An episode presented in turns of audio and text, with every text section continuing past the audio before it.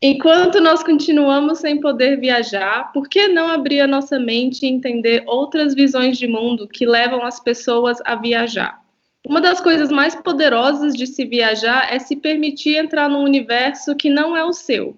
Tentar entender esse mundo pela visão do outro e não pelo prisma das coisas que você conhece. E, o mais importante de tudo, respeitar as diferenças. No episódio de hoje, a gente vai falar desse poder que viajar traz de três formas. Nós vamos conhecer um projeto de jovens missionários e o trabalho que eles fazem.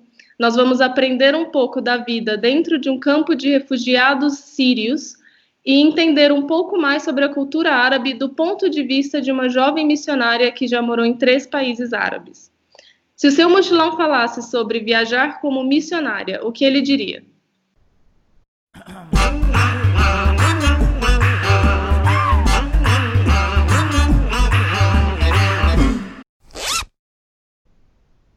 Sejam bem-vindos a mais um episódio do Cime Mochilão Falasse. Estamos aqui toda quinta-feira às sete da manhã falando sobre tópicos do mundo de viagens, das vitórias aos perrengues, das situações mais engraçadas aos momentos de reflexão.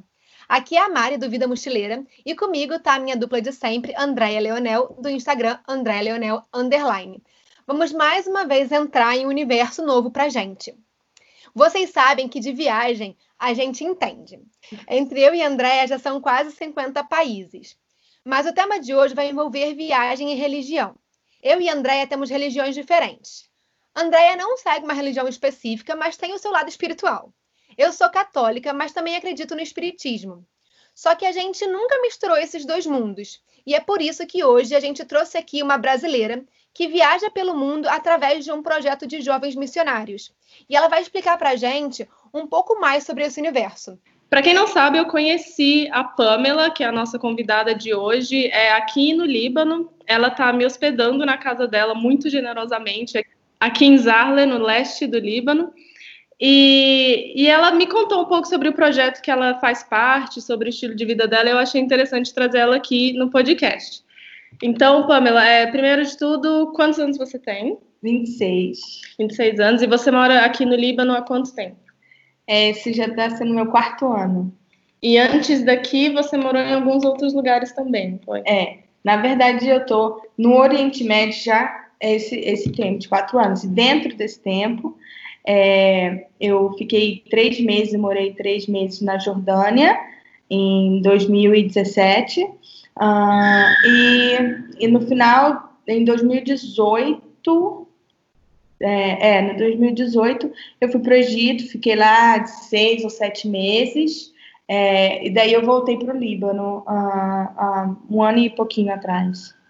E aí todas essas viagens que você faz, esses lugares que você morou, foi através do projeto Jocum, né? Isso. Você pode falar para gente o que é esse projeto para quem nunca ouviu falar? Sim. Jocum significa Jovens com uma Missão é, já é, uma, é um movimento de, de jovens cristãos espalhados por mais de 160 países. É, nós, nós não dizemos assim uma organização, mas a gente se diz uma movimentação de jovens é, cristãos. E nisso, já, é, essa, essa movimentação já, já acontece há 60 anos, através de um cara chamado Lauren. E ele é americano, junto com a sua esposa Darlene. Ela, eles dois começaram a Jocum através de Deus compartilhando sobre esse movimento de jovens é, nas nações, levando o evangelho. E aí eles começaram a base com uma escola de treinamento e discipulado, né? E até hoje as bases acontecem assim, né? As bases, isso se tornou um movimento, mas com bases de treinamento. Hoje em dia a gente tem uma universidade chamada Universidade das Nações, que a base central é lá no Havaí. Ah, e aí todas as escolas que a gente faz na Jocum, a gente tem um certificado é, da Universidade das Nações e a gente é, vai é, para um lugar onde a, a gente entende que Deus está nos chamando, está nos levando para a gente trabalhar. A gente se identifica com um povo ou com um país específico e aí a gente vai para aquele lugar. e aí a gente estuda sobre o lugar e tal. Se tem uma equipe lá já da Jocum, né, a gente se junta a eles para continuar o trabalho. É, se não, a gente vai lá e com, com, é pioneiro, a gente chama pioneirar, né? Um trabalho quando ele não acontece. Então a gente vai lá e desenvolve um trabalho do zero. Ah, então a, a Jocum, no Brasil, por exemplo, a gente tem mais, eu acredito, mais de 40 bases espalhadas no, no Brasil. Uhum. A maioria delas está no sul, mas a gente tem bastante base no norte, no, no, no nordeste também. Ah, e é basicamente isso. É muito louco, porque é um negócio muito grande é. que eu não sabia que isso existia. Você sabia disso, Mari? Não a Jocum, mas eu sei de outras de outras organizações é, também evangélicas, porque são muitas, né? São de é. são várias, mas a Jocum eu não conhecia. Antes da gente entrar de fato no é, para falar dos projetos e tal, eu queria te perguntar para você, na verdade, o que, que você fazia antes de você é, tomar conhecimento da Jocum e né, começar a entrar de cabeça nessa questão de ajudar pessoas de outros países? O que, que você fazia no Brasil e como é que você conheceu a Jocum? Ah, eu sempre fui envolvida com a igreja, né? Ah, desde, na verdade, em 2000, e, e quando eu estava 17 anos, eu fui eu me envolvi muito mais com a igreja e daí eu sempre fui muito assim, não de ficar dentro da igreja, nunca me senti muita vontade somente dentro da igreja. Sempre uhum. gostei de ficar fora de evangelismo na rua, de coisas extra, ir para lugares que eu possa talvez levar ali um princípio, um valor, compartilhar algo que tem transformado a minha vida com outras pessoas. Então, sempre gostei de estar fora da igreja. É, então, eu eu começava coisas do nada. Eu teve uma, eu me envolvi na verdade com uma organização que também já acontece há muitos anos, só não conheço muito, que é a Portas Abertas, que trabalha com cristãos perseguidos no mundo. E aí eu me envolvi com eles, fiz um acampamento chamado Underground, e eles têm no Brasil ainda esse acampamento, é muito legal, Caramba. quatro dias. Na verdade, a gente não pode contar o que acontece, uhum. porque a, o legal é você ir mesmo sem saber. E aí eu fiz esse acampamento e me despertou muito para povos não alcançados, né? A gente diz povos não alcançados pelo Evangelho. E depois disso, é, eu voltei, me envolvi mais ainda com projetos é, sociais e tudo. Eu sempre gostei muito. E foi quando eu comecei a me interessar muito pelo, através de uma missionária que foi na minha igreja. É, ela, ela compartilhou o trabalho dela na China e eu vi que eu acho que realmente quando eu estava começando a entender essa questão de trabalhos missionários, eu não entendia muito. Foi quando eu comecei a me me interessar muito, mas eu não achava possível poder viver certas coisas. Eu nunca tinha nem saído do Rio de Janeiro naquela época. Hum. Eu estava terminando o quê? A escola. A única coisa que eu, minha vida era escola e a igreja. Era tudo que eu fazia e estava para entrar na faculdade. E aí eu cheguei a me matricular na faculdade, só que aí eu não cheguei nem a começar as aulas. Eu abandonei, abandonei nem, nem comecei, né? Mas eu me matriculei. E foi quando eu entendi que não era aquilo mesmo que eu queria para minha vida, não estava feliz. Meus pais, é, foi muito legal que meus pais entenderam isso na época quando eu falei com eles. Eles, eles também estavam na mesma página que eu, assim, eles viam que não era para mim. Apesar de o meu sonho antigamente, na minha adolescência, era ser engenheira da Petrobras. Olha, específica, era, né? Eu fiz curso de técnica de segurança do trabalho, adorava tinha vários sonhos, mas aí depois, com o envolvimento mesmo, assim, na igreja e tudo que eu estava vivendo com Deus, as coisas foram mudando para mim. E aí eu decidi, é, é, decidi viver outras coisas que eu achei que era mais, mais eu, mais Pamela. E aí foi quando eu me envolvi. A Jocum é, sempre foi muito conhecida na minha igreja, já tinha muitas pessoas que já tinham ido para bases da Jocum, já tinham feito escolas. E aí foi Nesse período, antes de eu ir para Jocum, na verdade, eu estava me preparando para ir para uma viagem na China e Coreia do Norte. Nossa. E aí. Pela igreja, é isso? Pela Portas Abertas. Ah. Eles fazem muitas viagens assim, curto prazo. Uhum. E aí eu tava. Tipo assim, eu, eu tinha acabado, acho que, de fazer 18 anos, alguma coisa assim. E eu comecei a trabalhar para juntar dinheiro e pagando a viagem. E aí, nesse meio tempo de trabalho, eu conheci uma família de chinês lá no Rio, tinha uma parcelaria. Eu via aquelas crianças todo dia que eu passava por o trabalho. Eu via aquelas crianças na rua sem fazer nada. E eu comecei a comprar pastel lá todo dia só para me aproximar deles. Aí eu comecei. Aí eu conheci. A menina que eu vi na minha igreja missionária da China, ela conhecia aquela família. Daí um dia ela mandou a filha dela para ir lá comigo só para me apresentar. E aí, a partir daquele dia, é, eu comecei lá todo dia e passava assim 30 minutos, uma hora com as crianças. Comecei a me aproximar de eu entrar na loja, ajudar eles e tal, uhum. todo dia. Aí eu, meu emprego, que era de contrato, o contrato acabou. E aí eles me chamaram para ficar lá trabalhando com eles, ajudar com as crianças. E aí, nisso foi uma oportunidade para eu. Falei de Jesus para as crianças, ensinei elas a orar. Elas só tinham contato é, com o budismo, né, que é a religião deles. Uhum. E eu ensinava elas, eu ajudava elas com trabalhos de casa do português, porque eles não falavam muito bem português. E aí eu comecei a viver coisas sozinha ali, eu sem uma organização, sem ninguém proporcionar nada. Eu vi que eu podia fazer sozinha, sem precisar alguém vir me falar o que fazer. E aí aquilo foi me motivando mais ainda de viver o que eu vivo hoje, né? E ali eu realmente entendi, não, é, é isso que eu acredito que eu fui feita para fazer. Legal. E aí foi aí, eu, depois disso, a viagem foi cancelada, porque o, o rapaz que ia ser nosso, como é que é, guia na Coreia do Norte foi preso com uma equipe lá. Meu Deus. Aí foi cancelado. é, foi cancelado. Daí eu entendi que eu precisava me capacitar mais, saber mais, entender mais o que, que é estar num, num, em outro país, num campo missionário. E aí eu fui para Jocum para aprender mais. Isso com 20 e poucos anos, né? Tipo uns 20, 20.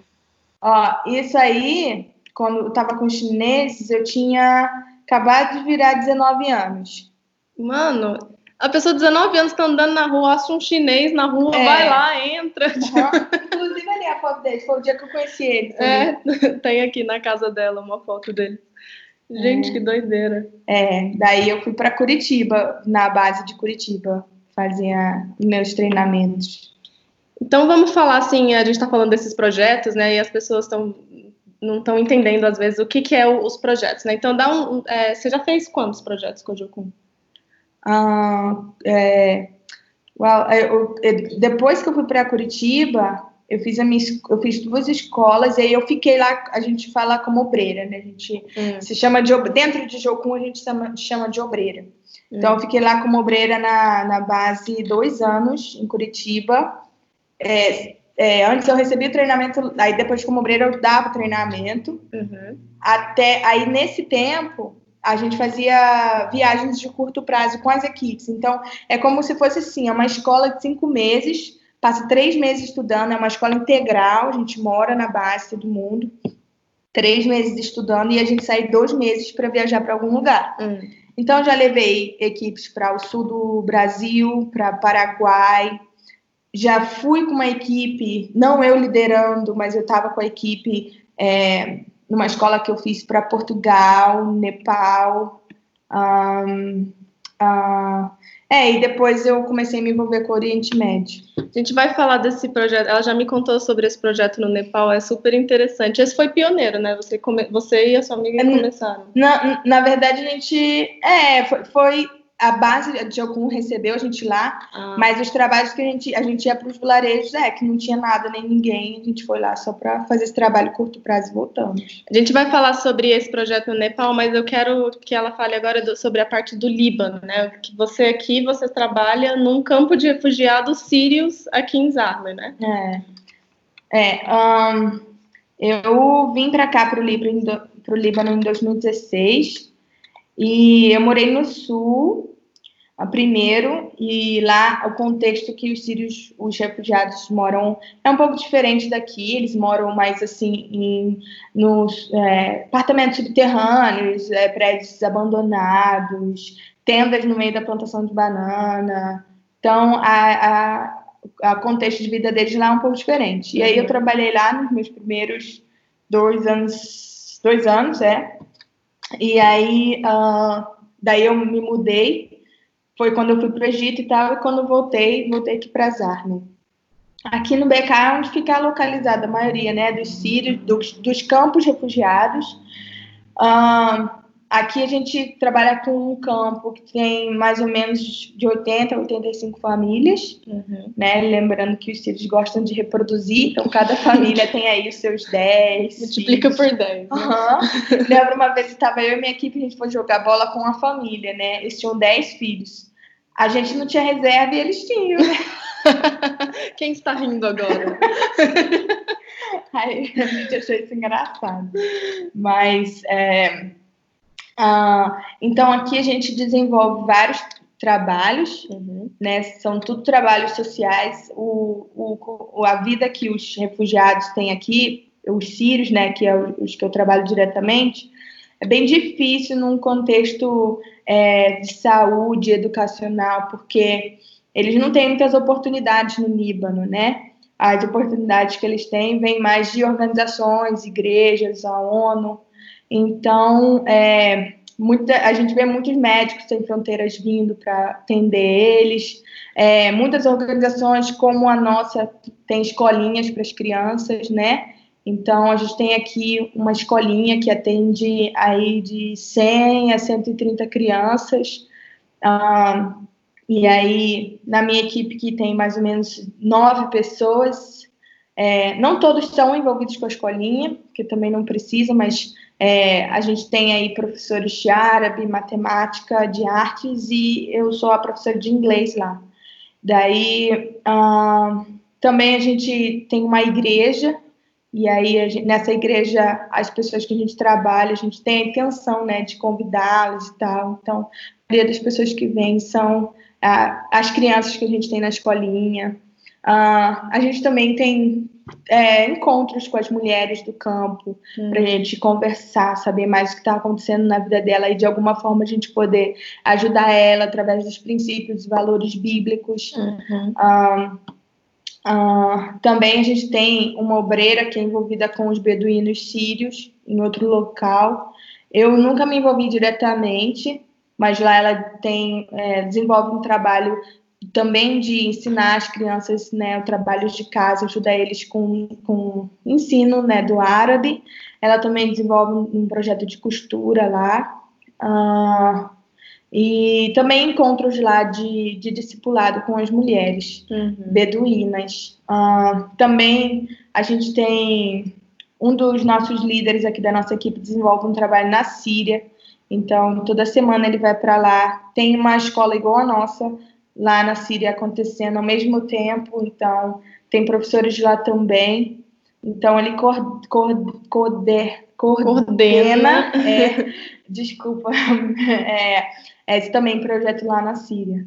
Fala. Então, deixa eu, ver, deixa eu ver se eu entendi. É, esses refugiados sírios, é, que para quem não sabe é o maior, maior povo deslocado é, do mundo, né? São os refugiados e atrás fica o, a, os venezuelanos. Então é bastante gente que vai para o Líbano buscando uma melhor condição de vida por causa da condição que eles têm no país deles, que é insustentável. E aí eles vão para esse país. Eles não têm para o Líbano e para outros países. No Líbano, no caso, que é o que a gente pode falar porque você está em contato com essas pessoas, é, eles não têm oportunidades de é, saúde, é, educação e empregos.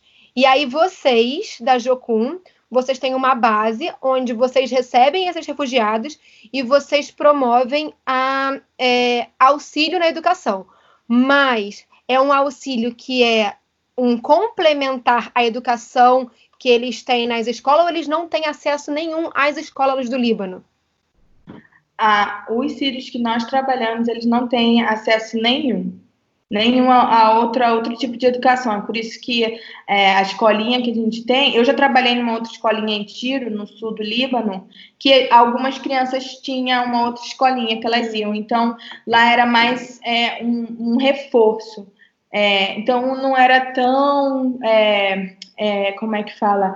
Não era tão é, primordial Mas... quanto a escola é, de vocês, que se, eles, se, vocês não estivessem fazendo esse trabalho, essas crianças não estariam estudando. Não, não. Então, essas crianças, elas não recebem. Lembrando, assim, porque tem muita gente que não sabe onde fica o Líbano, né?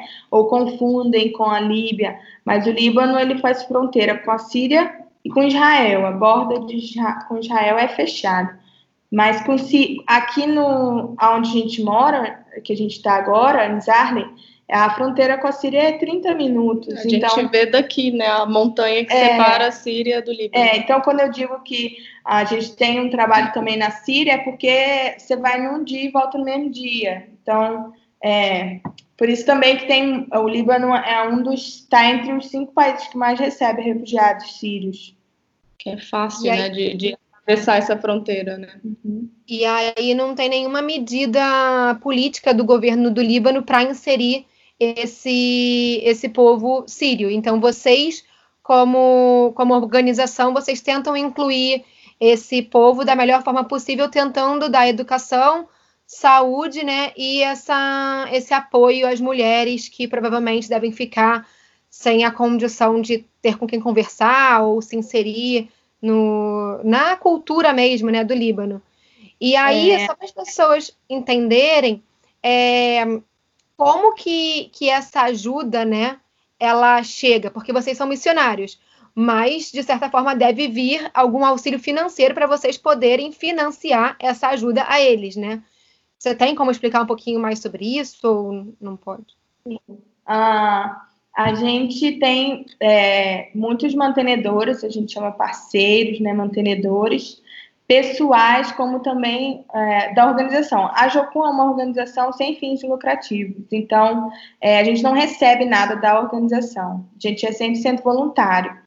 Então, na verdade, a gente, a gente que sustenta a organização, né? Cada obreiro ali ajuda com uma quantia, ou se é uma base que todo mundo mora dentro, todo, a gente paga o aluguel, paga a alimentação, mas no nosso contexto aqui, cada um tem o seu, a sua casa, seu apartamento, é, então, os sustentos pessoais, a gente que levanta, né, conversando com pessoas, igrejas, a gente faz esse trabalho quando a gente vai no nosso país, é, da onde a gente... Materno. Materno. País materno? Não país de origem? De origem,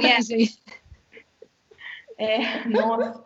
É, então, a gente vai para o nosso país de origem para poder levantar o sustento que a gente precisa pessoal e também a gente é, levanta sustento também para a organização, para os ministérios específicos. Por exemplo, a gente tem um pastor libanês que tem muitos contatos fora do Líbano, que esses contatos assumiram um compromisso com a gente de sustentar a escolinha que a gente dá aula. Porque não é só simplesmente o local que a gente, a gente aluga, né? mas tem todo o material que a gente usa, uhum. tudo. Os professores, é, alguns professores têm uma ajuda de custo. Uhum. Tem, a gente tem uma professora síria, ela recebe. Ah, então, tem todo um, um, algo financeiro que, inclusive, essas, esses parceiros é, avisaram a gente que ah, vão poder ajudar somente até o meio desse ano. Então, a gente está é, orando mesmo e, e, e pensando com quem compartilhar porque esse sustento, tipo assim, da escolinha tá para acabar. Então a gente uhum. precisa de pessoas que possam ajudar a sustentar esse projeto. Legal. E aí, assim, você como uma pessoa, você não mora no campo de refugiados, mas é, algumas das suas aulas você dá lá dentro, né? Você vai, é. você tá lá dentro com uma certa frequência, né? Você pode falar pra gente, assim, como é que é a vida dentro do campo de refugiados? Porque eu vim aqui e é impossível você. Eu já estou no Líbano há, há, quase três meses, e é impossível você vir aqui e não ouvir falar desses campos, porque são muitos, gente. A população síria que está aqui no Líbano é muito grande. É um milhão e meio de pessoas num país que tem seis milhões de habitantes, então tipo, é muito grande. E aí eu sempre ficava imaginando, e eu achava que, sei lá, eles estavam ali meio presos, meio marginalizados, né? E a Pamela me explicou um pouco como é que é a vida é, nesse campo específico, né? Pelo menos, porque eles podem ser diferentes também, né, Pamela? Uhum. É, sim. Os líbanos, os sírios podem ah, é, se locomover normalmente, né? Às vezes eles são sim impedidos de sair dos campos, mas por questões específicas. Por exemplo, nesse ano Teve muita coisa acontecendo no Líbano, como as revoluções aqui, né, as demonstrações, é, também a questão dessa pandemia, eles foram proibidos de sair somente para trabalhar e voltar, não ficar circulando. É, mas fora essas coisas, é, é, eles têm a vida deles normal. Óbvio que é totalmente, é muito longe da nossa realidade, né, a vida deles. Eles vivem numa tenda que o, a ONU pro, proporciona para eles, uma tenda grande, e lá eles conseguem montar ali, eles usam madeira, usam diversas coisas para formar a tenda deles. Tem tendas que é até grande, bem é, chique, assim, a gente entra, nossa, e muito limpinha, tudo uhum. bem organizadinho. É uma eles tenda têm... por família.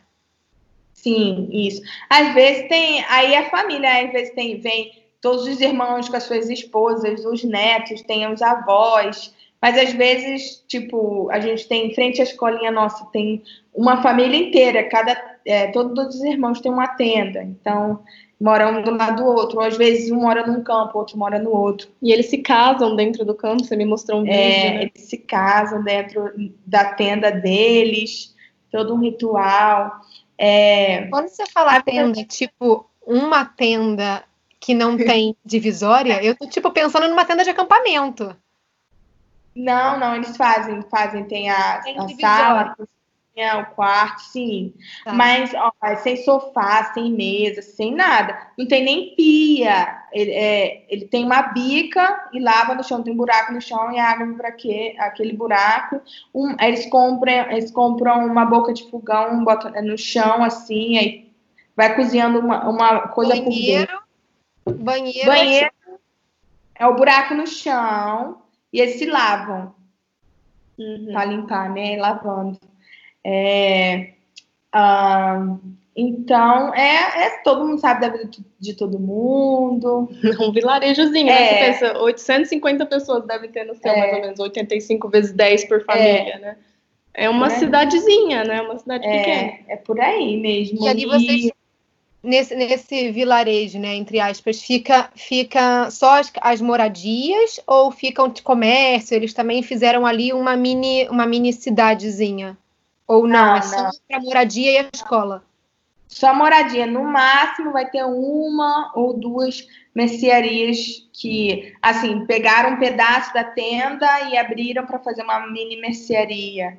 Mas normalmente é só mesmo as tendas ali. Uhum. E aí, tipo assim, quando eles saem do, do campo, eles precisam trabalhar, né? Eles precisam do, de ganhar o sustento deles. Qual é o tipo de trabalho que acaba sobrando para eles? Porque a gente. Primeiro, primeiro é importante a gente falar que a gente, o brasileiro, né, as pessoas que nunca vieram no Oriente Médio, tende a colocar todo mundo no mesmo balaio, né? Mas não, tipo, o Líbano é um país que ele tem 50% de muçulmanos, entre eles é metade metade, né, de Sunni e é e xiitas. Não, é, aqui tem mais xiitas. Mais xiitas, é. isso. E na, na Síria mais sunitas, Nos, né? né? Os sírios são sunitas. Isso. Que são dois, duas vertentes, né, do islamismo. E a metade da população é cristã, então tem católicos aqui, tem é, ortodoxos, maronitas. Exatamente. Então você tem os sírios aqui, muçulmanos sunitas, e eles estão inseridos nessa sociedade, e além da religião né, ser diferente às vezes, tem outras coisas, né? O árabe que eles falam não é o mesmo. Aqui na, no Líbano se fala árabe, francês e inglês, né, misturado, e eles vêm com o árabe, e nem o árabe é igual, né? Então, para eles arrumarem emprego, como é que fica a situação deles? O, assim, a maioria dos sírios, eles fazem o que os, é, os libaneses não querem fazer, né? Que é limpar a rua, trabalhar com lixo. É, é, aqui é um lugar onde se planta, tem muitas plantações, né, de verduras, frutas.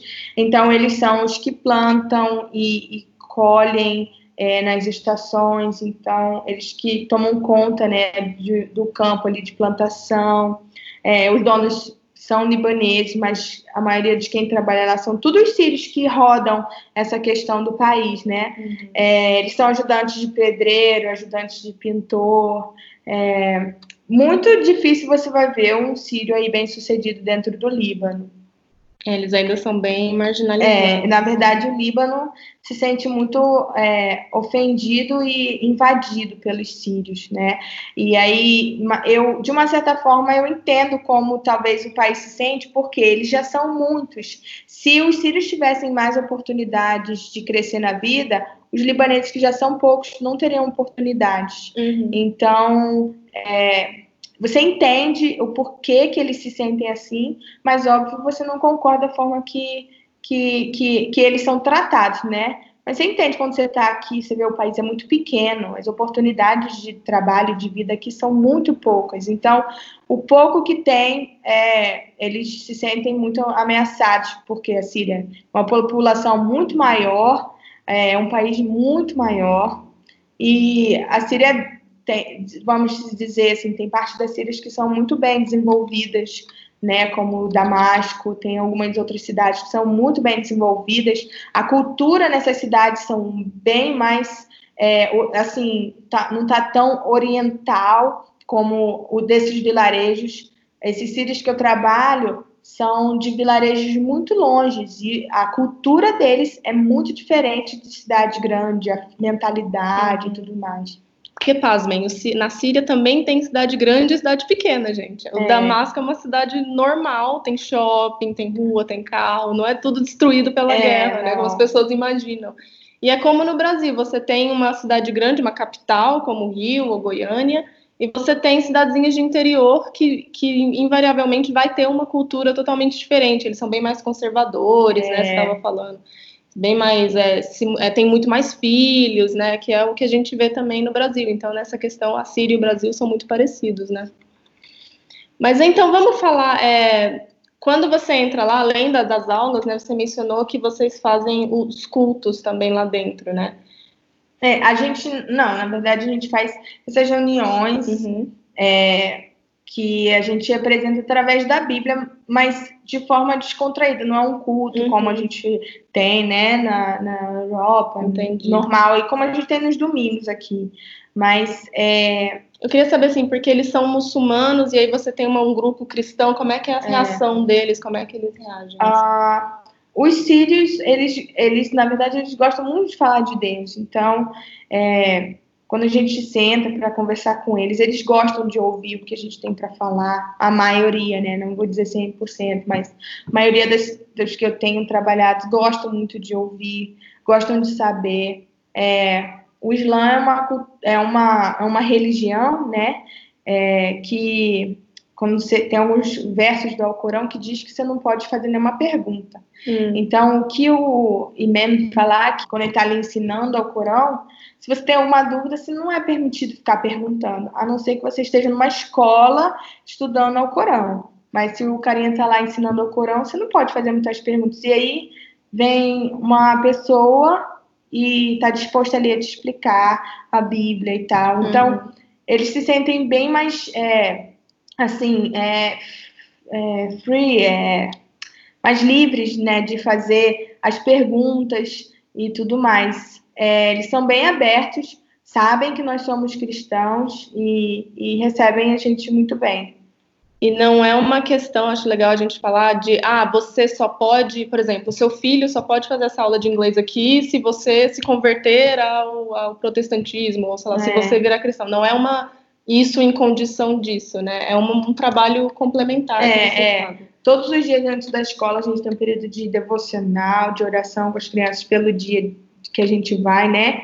É, tudo que a gente ensina a gente tenta aplicar durante as aulas com princípios e valores, que eles não podem falar certas palavras ou se, compor, se comportar de certas formas. Então, é, a gente vê isso no comportamento das crianças ao longo dos anos, elas vão mudando, os pais sentem isso. Então, quem que não quer né, viver uma vida de paz, uma vida de, de mais é, liberdade mesmo, de você poder se expressar e poder entender o porquê que você está nesse mundo e tudo mais.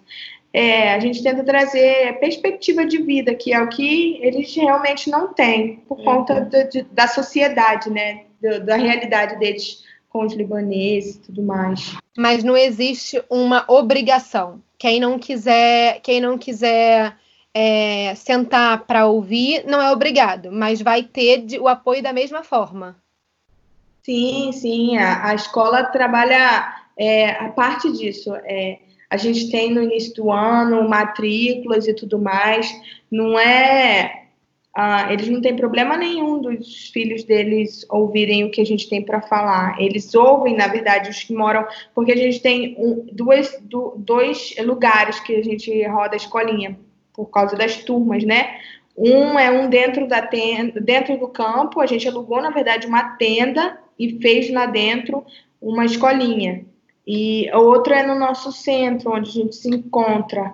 Então, a gente tem cinco turmas. Então, os mais velhos vão para o centro, os mais pequenininhos ficam lá no campo.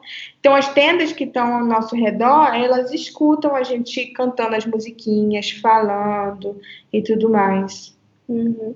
E eles não necessariamente abandonam o Islã também, né? Ele fica é. com as duas coisas, né? Eles absorvem duas ideias diferentes. Sim, sim, eles escutam a gente, é, eles processam.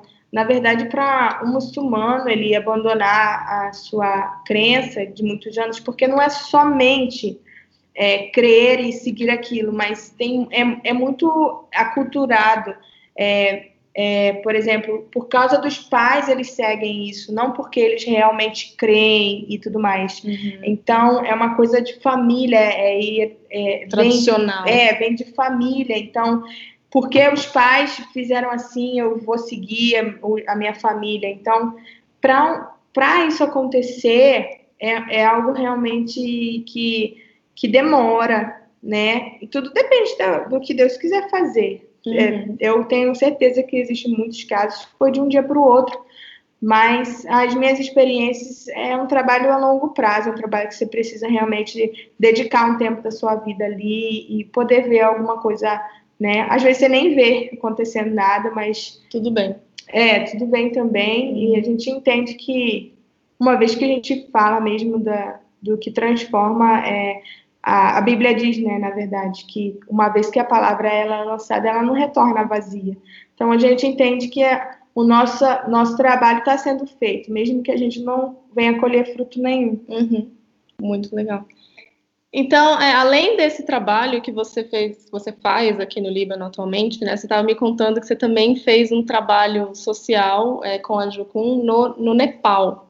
Hum. Conta para eles, então, como é que foi essa experiência? Sim, uh, foi uma experiência muito legal que eu nunca mais vou esquecer. Por vários louco, motivos. É, muito louco. É, mas é, é uma experiência de vida, assim, que eu estava até falando, conversando um dia desse com a André, e eu falei assim, é, que viagens e, e conhecer, aprender novas línguas, né, se expor a culturas diferentes, não tem faculdade no mundo que vai te proporcionar isso. Então, uhum. quando alguém fala, quando você não vai estudar, eu falo, pô, posso dar aula. É. Língua, de cultura, de qualquer coisa. Que não que eu não tenha que aprender, eu tenho muito que aprender, sou bem nova, mas, poxa, eu agradeço a Deus pelas experiências que eu já tive, e essa do Nepal, uma inesquecível. É, a gente estava como, né, a gente estava se preparando lá no Brasil, para fazer um, um, treinamento. A gente tinha estudado um treinamento que a gente ia dar nas igrejas é, em Portugal e a gente ia para o Nepal servir lá o que fosse necessário. Antes do terremoto acontecer, em 2015. E aí, na, no dia da gente, a gente, a nossos planos era ir para Portugal, trabalhar nas igrejas e depois ir passar dois meses no Nepal. Na, no dia que a gente estava embarcando para Portugal, a gente acordou, amanheceu sabendo que teve um terremoto no Nepal de uma escala de 7 ponto alguma coisa que destruiu muita coisa, maioria do país, assim, foi foi caiu no chão. Acredito que muita gente deve ter ouvido, né? Uhum, uhum. Foi algo que realmente foi, foi uma escala muito alta. É, e a gente ficou muito preocupada não sabia é, ainda o que fazer. Mas a gente tinha uma coisa que a gente decidiu foi, é, ao invés de ficar só um mês em Portugal, esperar mais outro mês, porque os estudiosos dizem que depois que acontece uma escala né, de, de terremoto nessa, nessa, nesse tamanho, é, a Terra ainda fica tremendo por mais ou menos aí um ano, até as placas tectônicas voltarem. Então, é, a gente devia esperar mais um pouco, mas mesmo assim a gente não desanimou. Ah, então a gente foi, aí a gente, óbvio, a gente viajou para Portugal e ficava recebendo as notícias do que estava acontecendo no Nepal.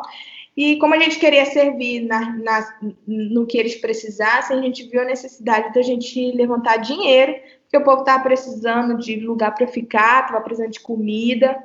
E aí a gente começou a. As igrejas que a gente passava, a gente dava treinamento, mas compartilhava a necessidade, falava que a gente estava indo para o Nepal, e a gente começou a juntar dinheiro e fazer pesquisas como que a gente poderia construir locais para eles ficarem até eles conseguirem é, reconstruir né, o país. E aí a gente estudou uma, uma mini cabana que protege do calor e do frio, né? Isolamento. Que é com espuma, com coisas de metal, sei lá, alumínio. Tem lá um, todo um, um estudo. E aí a gente foi e, e, come, e viu quanto que era, acho que era mais ou menos uns 300 dólares cada cabana dessa para a gente construir. E a gente, nas igrejas de Portugal, a gente foi em muita igreja em Portugal e a gente passou dois meses divulgando é, essa nossa intenção lá no Nepal. E a gente conseguiu levantar um, um sustento aí um, de dinheiro para construir 12 casas, foi 12 ou 13 casas, não lembro, lá no Nepal. E aí, quando a gente chegou lá, depois de dois meses do terremoto, a gente foi, a gente foi recebido pela base da Jocum lá e eles direcionavam a gente, olha, o epicentro foi aqui, vocês têm esses vilarejos para ir, foram os mais afetados. E a gente, como a necessidade era no país todo, a gente focava em viúvas, é, é, mães solteiras, é, pessoas que tinham muitos filhos, nas crianças e tal, até chegar nos mais novos. Então a gente focou, a gente sabia qual, o quem que a gente gostaria de. Porque não tem como atender muita gente. 13 é, é muito pouco, né? Nem, a gente não consegue ajudar um vilarejo inteiro. Uhum. Então a gente ia via a maior necessidade e ajudava aquela família, comprava comida e tudo mais. É, então foi basicamente isso que a gente fez, e aí acontecia, né? As aventuras nos vilarejos, né? Para chegar num vilarejo. Era ali sete horas de carro, subindo uma montanha é, a cidade está em cima das nuvens. Você chega lá em cima da montanha, tem prédio construído. Como assim, né, gente? É uma realidade assim que você não imagina. O povo está fora dessa, desse mundo, assim, eles vivem outra coisa, sabe? Mas um, aí a gente teve a experiência duas vezes, sentiu tremor lá, a terra tremeu, uma coisa sinistra, dá muito medo, parece uma pessoa com um pé grande pisando no mundo. E, e você estava num lugar que também estava meio né, mal acabado por causa do terremoto. É, né? Vocês também não tem. Tá todo mundo ferrado, você não vai estar tá de boa lá. Né? É, não. É, a gente a gente comprou, lembro que a gente comprou barracas, né? Porque a gente sabia que ia para vilarejos que, que a gente não poderia ficar hospedado em prédios. Então a gente comprou barracas, a gente foi bem preparado. Alguns vilarejos a gente ficou, eu tenho algumas fotos, acho que no meu Face, é, que, que a gente ficou em barracas. Eu e a gente ajudava aquele vilarejo. Aí a gente levantava é, é, coisa, acampamento, ia para outro vilarejo. Só que a gente não conseguia ficar mais de cinco dias no vilarejo, porque a realidade é muito difícil mesmo. Então a gente voltava para Katmandu, que é a capital, descansava assim dois, três dias, comia bem, depois partia para outro vilarejo. Hum. E aí teve esse dia, né, que eu fiquei muito doente. E aí a equipe saiu cedo para ir encontrar. A gente, na verdade, nesses vilarejos, a gente tinha contato com as igrejas. Então a gente ia em igreja, por exemplo, que teve, foi toda derrubada. Hum. A gente ia lá para conversar com o pastor, para assim trazer conforto para eles, para a família. Talvez ele, ele talvez ele foi ajudar a gente a direcionar ó, essa família aqui é que mais está precisando e tudo mais. Uhum. E aí eu lembro que nesse dia a equipe saiu. Né, eu estava muito doente do estômago, não conseguia fazer muita coisa, estava com a imunidade bem baixa. E aí estava sem energia. E, e aí a equipe saiu muito cedinho para encontrar com esse pastor nesse vilarejo. E eu fiquei lá nesse prédio, porque o carinha não deixou a gente acampar nesse vilarejo. Ele falou que a gente tinha que ficar no prédio dele. E nem estava acabado, estava no cimento. Então, eu tava lá quase no último andar. E aí, eu tava deitada na cama, sozinha lá, e uh, a gente. Aí, eles saíram. Depois que eles saíram, eu comecei a ouvir um, a, a, janela, né, batendo, tu, tu, tu, e foi aumentando. E o prédio que tinha acabado de ser construído, né, começou a ir para o lado, para o outro, para o lado, para o outro. E eu lá dentro. Quando a gente chegou no Nepal, a gente teve um carinha que deu todas as instruções para a gente do que fazer. É, e aí ele falava, não sai correndo. Mas quando você está numa situação dessa, a única coisa que você quer é sair correndo do lugar que você está. Porque você não sabe, porque as coisas, se elas se manterem no primeiro tremor, é muito provável que no qualquer tremor ela vai cair. Uhum. E um prédio que tinha, não tinha muito, não estava bem, bem estruturado. Quem já foi no Nepal vai saber que as construções lá são horríveis, né? É. E uh, daí, quando o tremor começou, a gente tinha uma mochilinha de emergência com uma muda de roupa, nosso docu nossa documentação e, e dinheiro. Aí eu peguei a minha mochila e saí, saí descendo a escada. Era como era, era montanha, né? Todas as ruas lá eram de montanha. Eu saí correndo, eu sabia onde que a equipe estava. Subi, isso tremendo, tudo. As pessoas indo para a rua. Aí é, a tremor acabou. Eu che consegui chegar no local da igreja quando eu olhei a equipe, que aí eu fui cair, né? E eu fui ali na pura adrenalina chegar lá para poder conseguir, porque eu estava muito mal. Mas. É, a Mari tá com uma cara de tipo, velho. É porque eu tô imaginando aqueles filmes de tipo. De, de terremoto. E aí a primeira coisa que eu ia fazer era ficar entre a, o negócio da porta, que é no filme, o filme fala para ficar fazer isso, ficar entre o negócio da porta, que é segura, Não. né? Ou ficar debaixo de mesa. É. É, mas Parabéns, na hora de o que o filme faz. Imagina, tipo, tudo mexendo, tipo, eu ia sair correndo também com medo do prédio desabar na minha cabeça. Com é mó doido, porque no negócio de terremoto você não sabe muito para onde ir, porque pode cair para qualquer lado, né? Então você fica naquele tipo, caraca, eu vou para cá, mas também vou para lá. E aí tem tudo se mexendo, é. você não sabe muito para onde vai, né? Que doideira. Acontece assim, terremoto, você vai para um lugar seguro, espera, quando o terremoto acabar, aí você vai para a rua, porque a chance de ter um terremoto mais, numa, escola, numa escala maior é grande. Então você espera ali um tempo, fora de casa, na rua. Na, você vê todo mundo vai para a rua, aí todo mundo fica lá sentado esperando. É, e aí depois, se nada acontecer, você volta para casa, para dentro. Olha aí, esse, esse podcast também serve para te ensinar como sobreviver a um terremoto. É. Agora todos nós deixa, sabemos. Deixa sua mochilinha de emergência pronta é. é isso, né? E é o mais bizarro porque a gente no Brasil a gente não tem consciência disso, né? Porque a gente não tem esse, esse fenômeno no Brasil, né? É, então a gente não, não tem muito essa educação. Mas imagino que esses países que tenham terremotos, eles devam estudar isso desde pequenos, né? Tipo, você já, na escola você já tem o, o, o ensinamento do que fazer na hora Produção de terremoto. Bom, então chegando no final já desse episódio, é, eu queria saber da Pamela é, um pouquinho de como foi a adaptação dela é, no Líbano, já que você está aí há quatro anos, né? Como é que foi se adaptar à cultura, à língua? André já disse que a língua aí no Líbano é inglês, francês, árabe. Você só fala inglês ou você conseguiu aprender o árabe também? E como é que foi essa adaptação em relação às diferentes religiões, né? Porque você está aí como missionária é, evangélica, né? Então, como é que foi para você esse choque cultural e religioso? Ah, quando eu vim para cá pra, em 2016, eu vim, na verdade, liderando uma equipe de dois meses lá do Brasil, da base do Brasil. E aí eu vi a necessidade que tinha aqui de obreiros, de mais voluntários, e eu decidi ficar. vim para ficar dois meses, fiquei dois anos direto. Uhum. E aí, eu, quando eu vim também, eu não falava inglês, eu aprendi inglês aqui, tive aulas e tal. Um, e como a, a Jocum é uma organização internacional, interdenominacional, os obreiros são de vários lugares do, do, do mundo. Então, tinha muitos americanos, e aí me ajudou também a desenvolver melhor o inglês.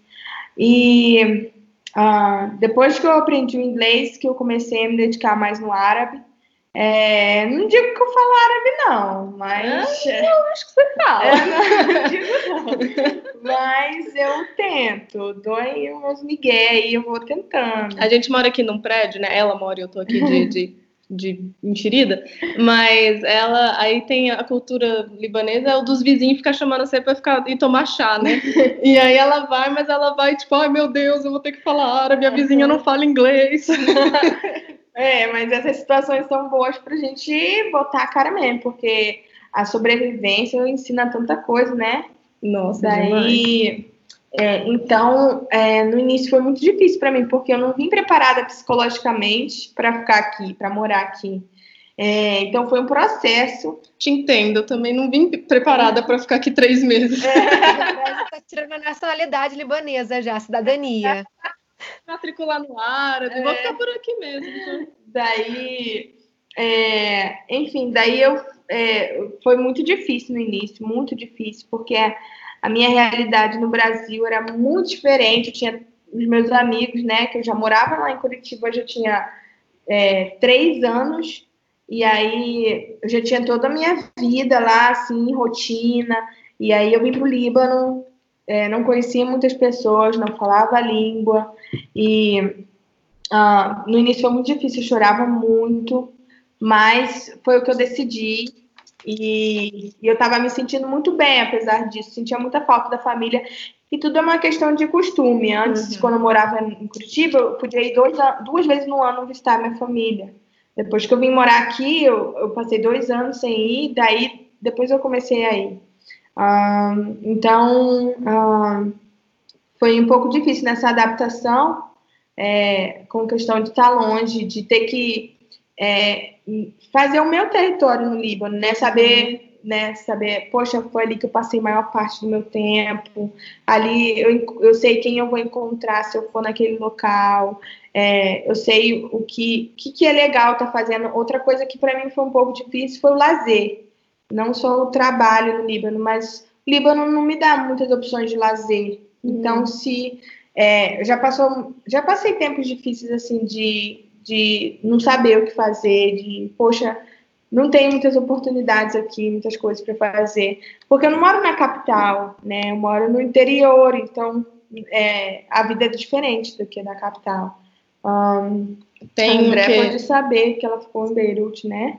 Tem o quê? 130 mil pessoas aqui, eu tava vendo. Um... É a terceira maior cidade é. do Líbano, mas pensa em, no é. padrão Líbano, né? Tipo, é. o Líbano é um país de 6 milhões de pessoas. É. Então, tipo, tem um pouco mais de 100 mil pessoas aqui em Zara. É, mas é, você vê que, assim, é na, a, então, os lazeres aqui são diferentes. É fazer hiking, a, a gente vai fazer, que é trilha, né? A gente vai fazer, a gente passeia no shopping quando dá uma vez no mês, uh, vai na igreja em Beirute às vezes, que lá tem as igrejas, que aí a gente vai, que a gente faz amigos. Aqui é mais trabalho, né? Uhum. Então a gente pode ir uma, uma ou duas vezes no mês, no domingo, aí falta aqui o trabalho. Ah, vai tomar sorvete, é, é bem cidade interior. Sorvete, vai caminhar. Então, se a gente não souber é, é, é, entender assim, né? Poxa, é isso que o pai me proporciona. E se eu quero ficar aqui, eu preciso entender que essa vai ser a minha realidade agora. Eu preciso me contentar com isso. Então, é uma mudança de mente muito grande. Não ficar pensando, poxa, se eu estivesse no Brasil, poxa, se eu estivesse em outro lugar. Isso vai me trazer só sofrimento. Então, é, eu me adaptei e mudei a minha mente sabendo que é isso que o país me proporciona, então preciso me contentar com isso. Você se assustou assim, você é do Rio de Janeiro, né, que é uma cidade uhum. grande e tal. Você se assustou com o trânsito daqui, que é muito doido. Atravessar a rua aqui, uhum. gente, você tem que. É, você vê sua vida em, em, filme, assim, tipo, todas as vezes, porque você quase morre uhum. toda vez para atravessar a rua. É. E não tem calçada direito, é uma coisa meio. É, é tipo, sem estrutura, assim, desorganizado, né? Você demorou para se acostumar com isso? Ah, também. no início foi muito difícil. É, transporte público aqui é, é, bem complicado. não tenho carro, então precisei enfrentar muita coisa aqui, principalmente nos transportes públicos. Ah, o que acaba desanimando até de você ir para outros pontos no Líbano, né? Uhum. Ah, então, é, É... Para quem não sabe, aqui os transportes entre cidades não, não tem trem e não tem aeroporto. O único aeroporto que tem é em Beirute.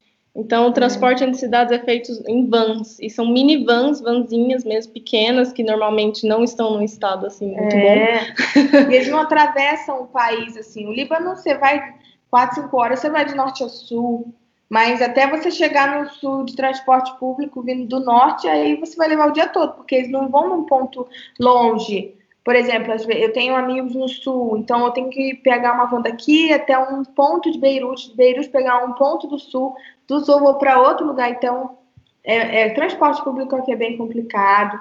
Fora cultural, né, dentro que é, estrangeiro, eles se aproveitam bastante às vezes. Se você não souber se impor e, e mostrar que você sabe o que você está fazendo, eles acabam é, como é que fala? Eles acabam se aproveitando, se aproveitando de você. É. Então, é, mas não, isso é uma questão de se aculturar, entender a cultura, saber que nem tudo é errado e nem tudo que você. É, a minha cultura não é toda certa, uhum. a, a cultura deles não é toda errada para mim, é apenas diferente. Então, já que eu estou aqui, eu entendo que eu preciso me adaptar à cultura deles e, e respeitar é, então, acho que é dessa forma que a gente consegue sobreviver num país, numa cultura dessa. Se a gente não entender isso, se a gente quiser trazer o que é certo para nós aqui para eles, quem vai se ferrar vai ser a gente mesmo. Né? Exatamente. É, é aprender a viver nas regras deles. A gente é. tem as nossas regras e com certeza o Brasil tem uma, uma imigração enorme de libaneses, né? A minha é. família veio daqui também. Então, eles tiveram que aprender a viver no nosso estilo de vida e se adaptaram. É. Então algo, a gente tem que fazer isso. Algo também. que eu sempre conto quando eu vou para o Brasil visitar as pessoas, as igrejas, eu conto.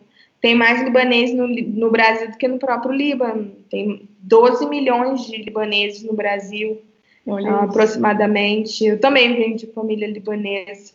Um, então, até os libaneses ficam assustados, né? Que tem 6 milhões no, no Brasil, tem 12 milhões. E na Austrália tem muito libanês também. Tem mais libanês fora do Líbano do que dentro. É, pequenininho o país, né? A gente falou então aqui de algumas coisas ruins, né, do Líbano. E qual que é, são os pontos positivos para você de se viver no Líbano? Uh, well, ao mesmo tempo que, que a cultura ela é ruim, eu aprendi muita coisa. O que, o que a gente tem eu sou, eu sou bem. Eu não sou uma pessoa conservadora, mas eu gosto das tradições antigas, né? De não ver muita coisa que eu não gostaria de ver, que eu não acredito, hum. né? Uh, ver coisas na rua, ter que ver uh, casal, do jeito que eles se comportam no Brasil, uhum. sabe? Ver certos relacionamentos que eu não gostaria de estar vendo. Então, essas coisas eu gosto, assim, essa parte conservadora da cultura, eu eles me sinto à vontade. Eles é, são mais privados. Sim. Assim. É, você não vai ver um casal na rua, pelo menos no interior, né? Não vou dizer Beirute, porque lá é outra vida, mas aqui onde eu moro eu gosto da cultura. Eu não vou me sentir é, inconfortável com é, de ver um casal é, da forma que eles se tratam, né? Uh, uma outra coisa que que eu me sinto muito aqui é segura. Então, isso é uma coisa, nossa, eu posso sair qualquer hora do dia, eu posso ah, sair com meu telefone, qualquer equipamento eletrônico. É, ao contrário do que as pessoas acham do Oriente Médio, é, aqui é bem seguro, né? Aqui no Líbano, não vou dizer todos os países do Oriente Médio. O Egito é um país bem perigoso também, mas uh, ainda assim o Brasil é mais perigoso que o Egito, mas eu sair segura. Óbvio que tem. Uh, a gente ouve falar, né, de uh, meninas raptadas ou estupro, essas coisas, mas não é algo comum e é algo que traz muita vergonha para o vilarejo. Então descobrem logo, a pessoa some, nem sabe o que acontece.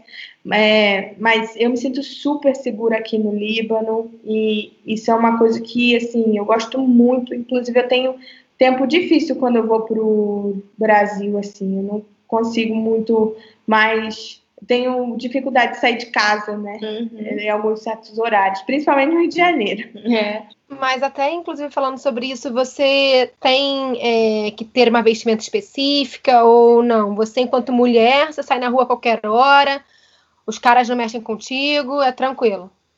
Ah, não, eles, é, eles olham muito. É, aqui em Zarne, é, nessa cidade aqui é uma cidade cristã.